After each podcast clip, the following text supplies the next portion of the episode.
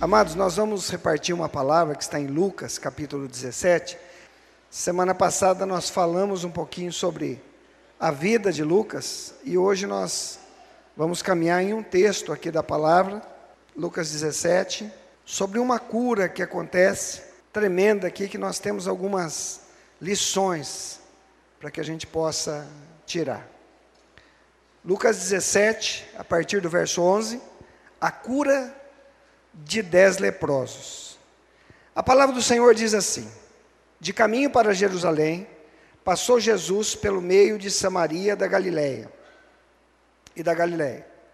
Ao entrar numa aldeia, saíram-lhe ao encontro dez leprosos, que ficaram de longe e gritavam, dizendo: Jesus, mestre, compadece de nós. Ao vê-los, disse-lhe Jesus: Ide e mostrai-vos aos sacerdotes. Aconteceu que, indo eles, foram purificados. Um dos dez, vendo que foi curado, voltou, dava glória a Deus em alta voz. Prostrou-se com o rosto em terra aos pés de Jesus e agradeceu-lhe. E este era samaritano. Então Jesus lhe perguntou: Não eram dez os que foram curados? Onde estão os nove? Não houve, porventura, quem voltasse para dar glória a Deus, senão esse estrangeiro? E disse-lhe: Levanta-te e vai, a tua fé te salvou. Amado, na semana passada nós comentamos um pouquinho sobre Lucas, né, como a gente já estava falando aqui, a gente viu várias características dele. O fato dele não ser judeu, a profissão médico, né? Então ele em todo o evangelho você vai perceber que Lucas entendia muito bem como funcionava, qual era a situação do estrangeiro vivendo ali no meio do no, no, no, Israel. Então ele conseguia perceber muito bem essa movimentação. Ele sabia perceber isso. Tanto que quando você está lendo, só no capítulo 17, você vai ver aqui sobre os tropeços, o perdão, a cura dos leprosos. Depois você vai ver na sequência, no capítulo 19, que vai falar de Zaqueu, que era um publicano também, né? Então a gente vai percebendo que Lucas ele consegue perceber e observar algumas situações que os outros evangelistas não, não param para escrever. Mas ele para. Nesse texto aí, querido, você acabou de ler, o que, que chamou a sua atenção nesse texto? Como é que foi essa cura, irmãos? Essa cura? Como que Jesus curou esse homem? Jesus impôs as mãos sobre ele? Não que, que Jesus fez? Deu uma palavra para eles. Vocês se mostrem ao sacerdote. E eu gosto muito dessa cura, porque não é algo que acontece instantâneo, naquele momento, mas acontece quando esse, esses dez leprosos estão indo em direção ao, ao sacerdote para se mostrar. Então a gente vai percebendo que algumas curas de Jesus são instantâneas, e outras curas vão acontecendo na caminhada, no movimento, no nosso andar de fé, né? O que mais que chamou a sua atenção aí? Só um voltou. Só um voltou. Quantos foram curados? Dez. Só um voltou. O que, que a gente vê com isso? Nós somos prontos para buscar algumas coisas de Deus. Mas às vezes nós somos lentos em agradecer o que o Senhor fez.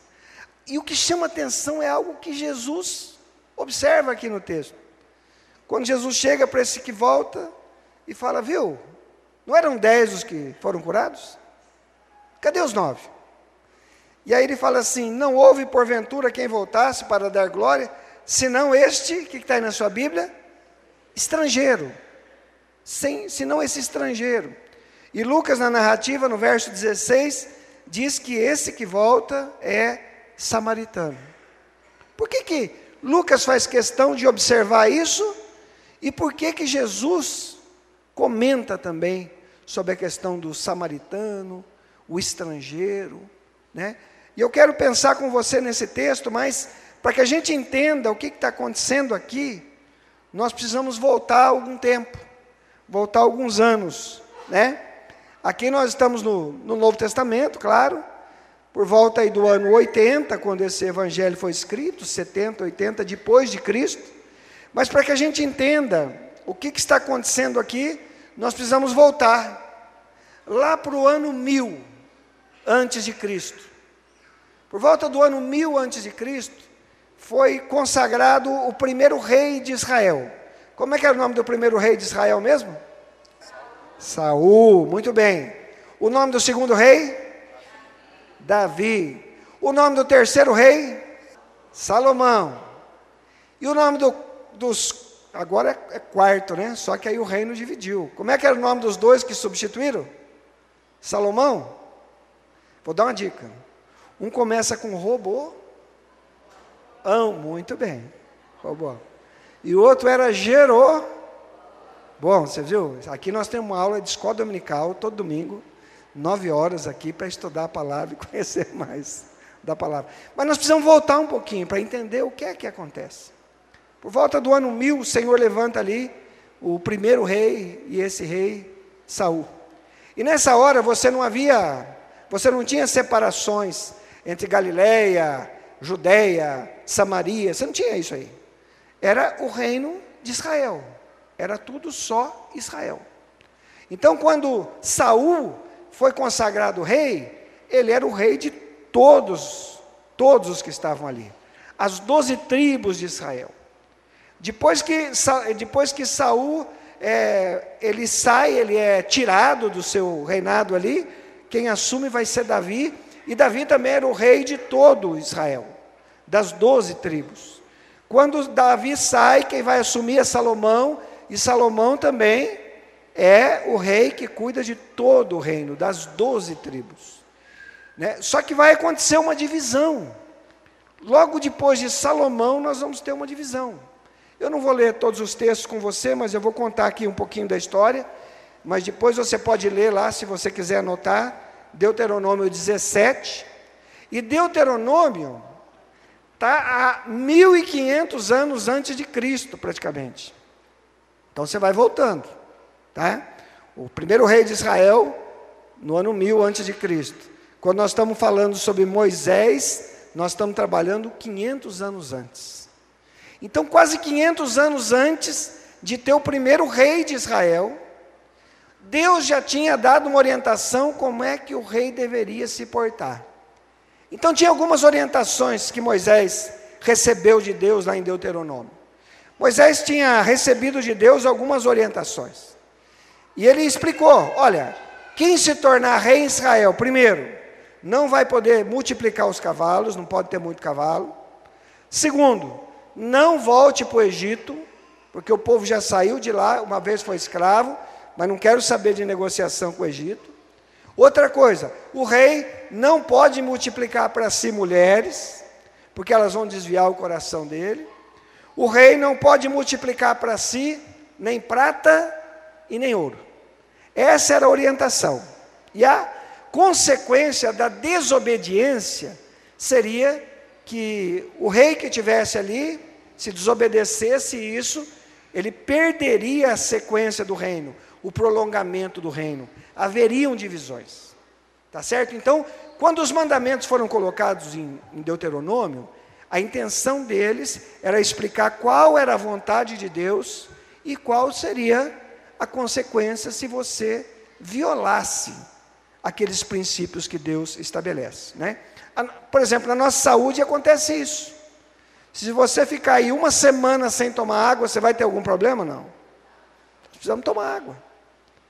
Pode se ficar um pouquinho mais tempo, um dia, talvez dois, um pouquinho mais ali, mas mais que isso, impossível. Porque o ser humano precisa disso.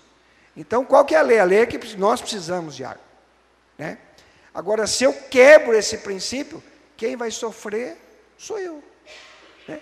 Se você sai aí no sol, vai na praia e resolve ficar da, das 11 até 2 horas da tarde tomando sol ali, tal, quando você sair dali, você vai ter se queimado.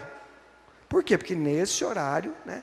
Então o que, que se recomenda? Olha, você evita isso ou vai usar um protetor mil, por exemplo, como é o meu caso assim.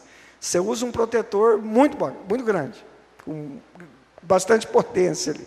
São princípios que quando você viola, você que vai sofrer, nós que sofremos quando nós violamos os princípios. E Deus havia estabelecido que o rei não deveria fazer essas coisas, porque se ele fizesse, essa seria a sequência natural. E o que que Salomão fez? Salomão multiplicou para si ouro, Salomão multiplicou cavalos, e a maioria dos cavalos Salomão trouxe do Egito, Salomão multiplicou para si mulheres, e Salomão multiplicou para si prata e todas as outras coisas que mostravam ali a riqueza de um homem ou a riqueza ali de uma nação. Qual foi o resultado? O resultado foi que a gente teve essa sequência. Saul, vamos lá, vamos lembrar. Primeiro, Saul, Davi, Salomão. Depois de Salomão, o reino foi dividido.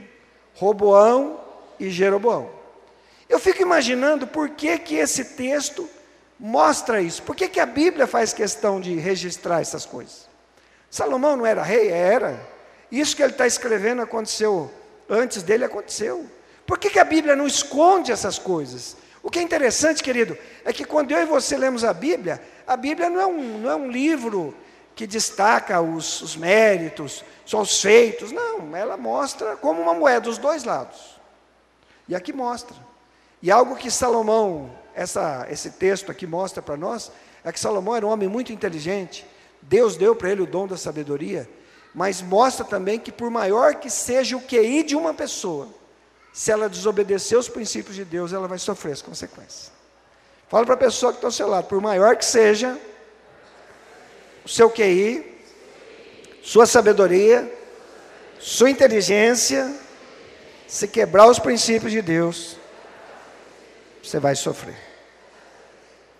Há um versículo, querido, você pode só ouvir, mas deixa aqui no texto de Lucas, mas que está em 1 Samuel 15, 22 e 23. Olha que interessante, porque esse é o profeta que ungiu Davi. Ele está falando sobre a questão da, da bênção de Deus. Né? 1 Samuel 15, 22 e 23. O pastor vai ler para nós. Porém, Samuel disse: Tem porventura o Senhor tanto prazer em holocaustos e sacrifícios, quanto em que se obedeça a sua palavra? Eis que o obedecer é melhor do que o sacrificar, e o atender melhor do que a gordura de carneiros. Porque a rebelião é como o pecado de feitiçaria, e a obstinação é como a idolatria e culto a ídolos do lar visto que rejeitastes a palavra do Senhor, ele também te rejeitou a ti, para que não sejas rei. Olha que interessante, isso é uma palavra de Deus que foi dirigida ao primeiro rei de Israel. Bom, mas quando Salomão desobedece a Deus, o reino divide. E aí vão ficar dois reinos, antes era só Israel, mas vai ficar o reino do norte, chamado Israel, e a capital é Samaria, e fica o reino do sul, que era Judá, e a capital era Jerusalém. No reino do norte vai ficar Jeroboão, que era de uma outra tribo, dos Efraimitas, e na tribo do sul, que é Judá e a capital é Jerusalém, vai ficar Roboão, cuidando ali da, daquela nação. Então o reino dividiu: reino do norte e reino do sul. Tá? Vamos lembrar as datas. É, o primeiro rei por volta do ano 1000, a divisão por volta do ano 930, 920 antes de Jesus. Você já vai entender por que eu estou falando isso. Só que o reino do norte, que ficou ali com, com Jeroboão, ele ouviu os profetas, mas não obedeceu. Ele sabia dos princípios de Deus, mas foi devagarzinho se distanciando de Deus. E, a, e ali o reino do norte, com a capital Samaria, começou a passar por situações terríveis. Eu quero só passar um episódio para você, e eu queria que você acompanhasse comigo. Está em 2 Reis, capítulo 6, versículo 25 a 30. Eu vou esperar você abrir, para que você comece a perceber as consequências dali do que foi acontecendo, como que a coisa foi longe, né? A desobediência de Salomão, a divisão do reino e tudo mais. Segunda Reis, capítulo de número 6, versículo 25 até o versículo 30. Lembrando que Samaria é a capital do Reino do Norte, tá? Pode ler o 6, 24, pastor. Todos acharam? Segunda Reis, capítulo 6, verso 24. Pode ler para nós. Depois disto, ajuntou bem Haddad, rei da Síria, todo o seu exército, subiu e sitiou a Samaria. Pode continuar. Houve grande fome em Samaria. Eis que a sitiaram a ponto de se vender a cabeça de um jumento por 80 ciclos de prata e um pouco de esterco de pombas por cinco ciclos de prata. Passando o rei de Israel pelo muro, gritando, gritou-lhe uma mulher: Acode-me, ó rei, meu senhor. Ele lhe disse: Se o senhor te não acode, de onde te acudirei eu? Da eira ou do lagar?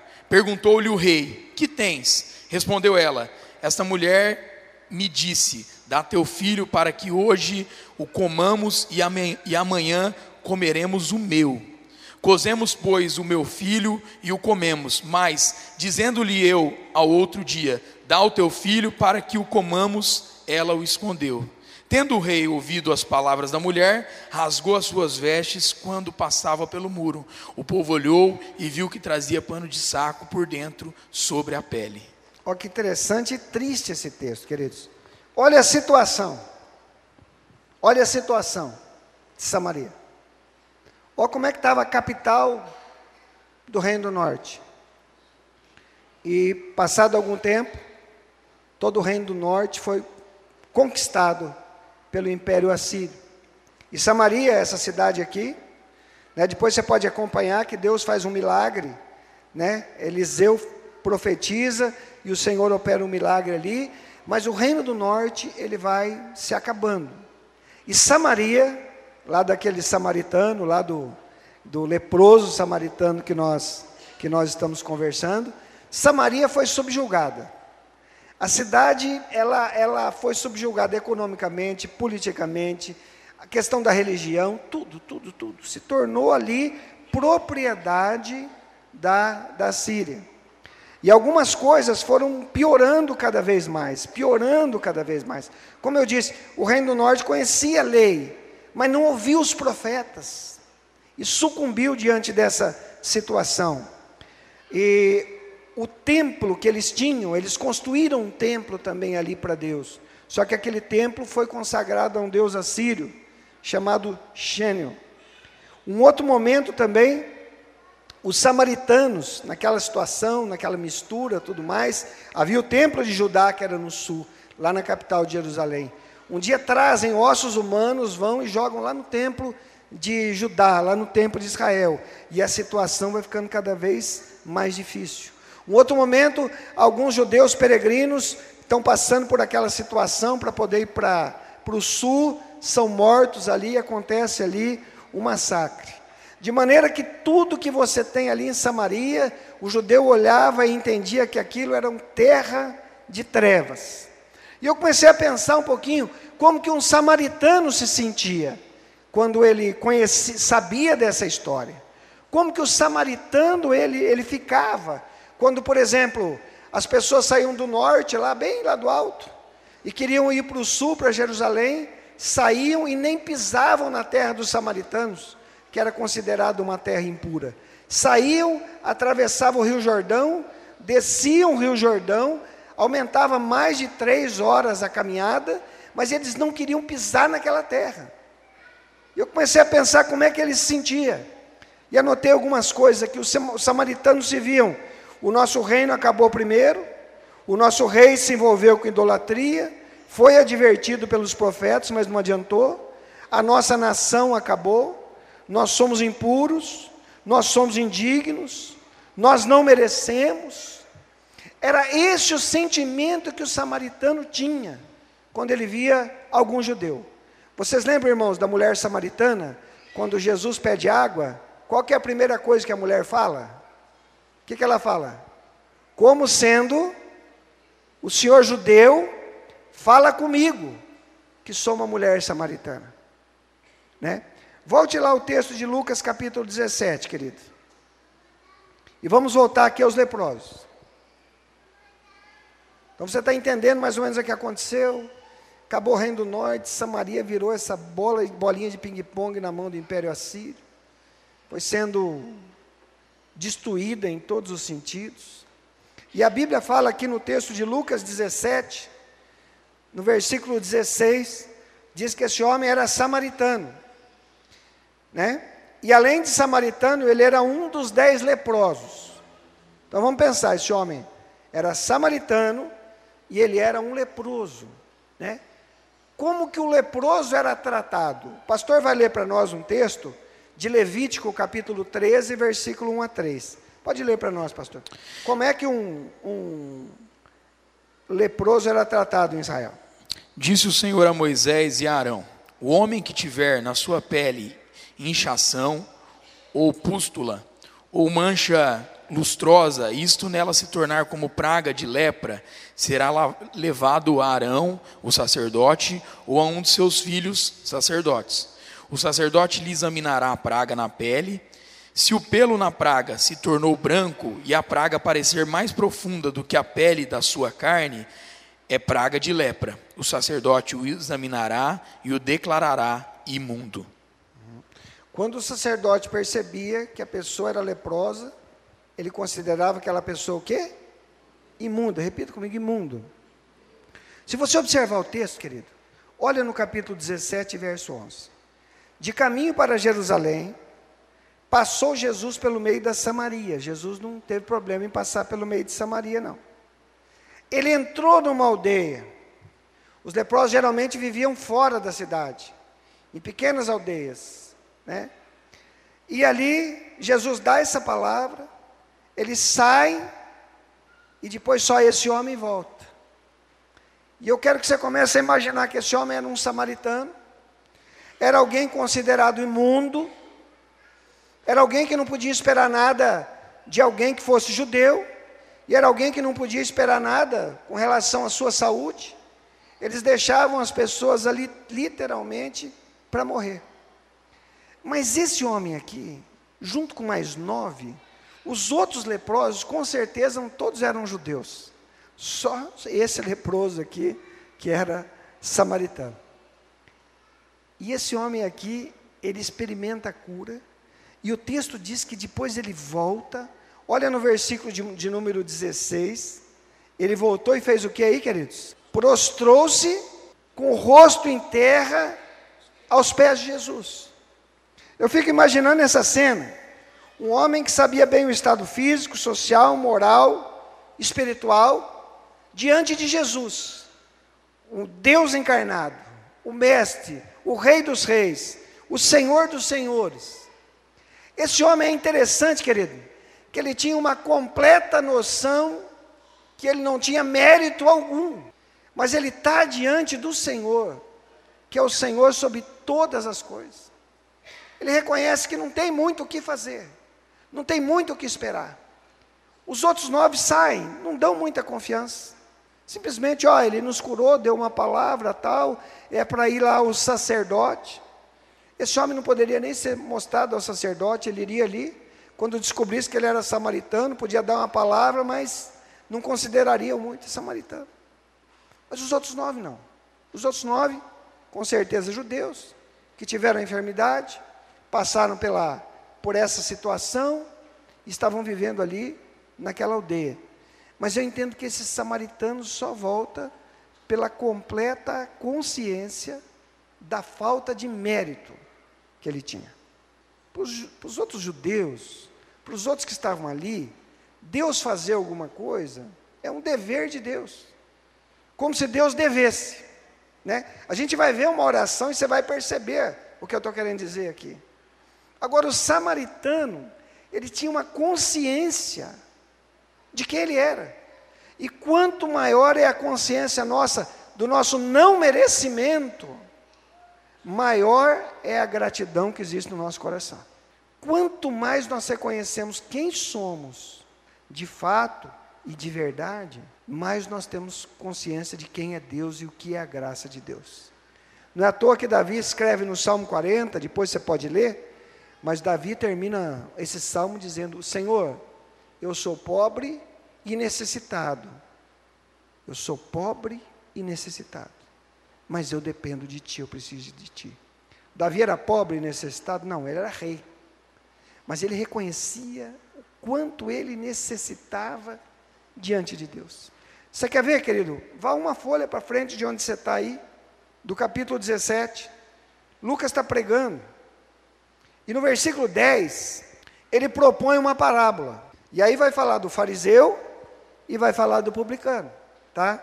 Vamos acompanhar Lucas capítulo 18, versículo 9. Pode ler para nós, pastor, a partir do 9.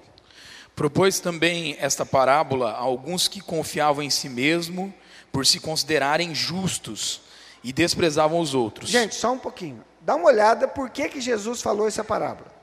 Jesus propôs uma parábola porque algumas pessoas confiavam em si mesmos e se consideravam o quê? Justos. E faziam o quê por consequência disso? Desprezavam os outros. Como é que é essa parábola? Pode ler para nós, pastor. Dois homens subiram ao templo com o propósito de orar, um fariseu e o outro publicano. O fariseu, posto em pé, orava de si para si mesmo desta forma: Ó Deus, graças te dou, porque não sou como os demais homens, roubadores, injustos e adúlteros, nem ainda como este publicano. Jejuo duas vezes por semana e dou o dízimo de tudo quanto ganho.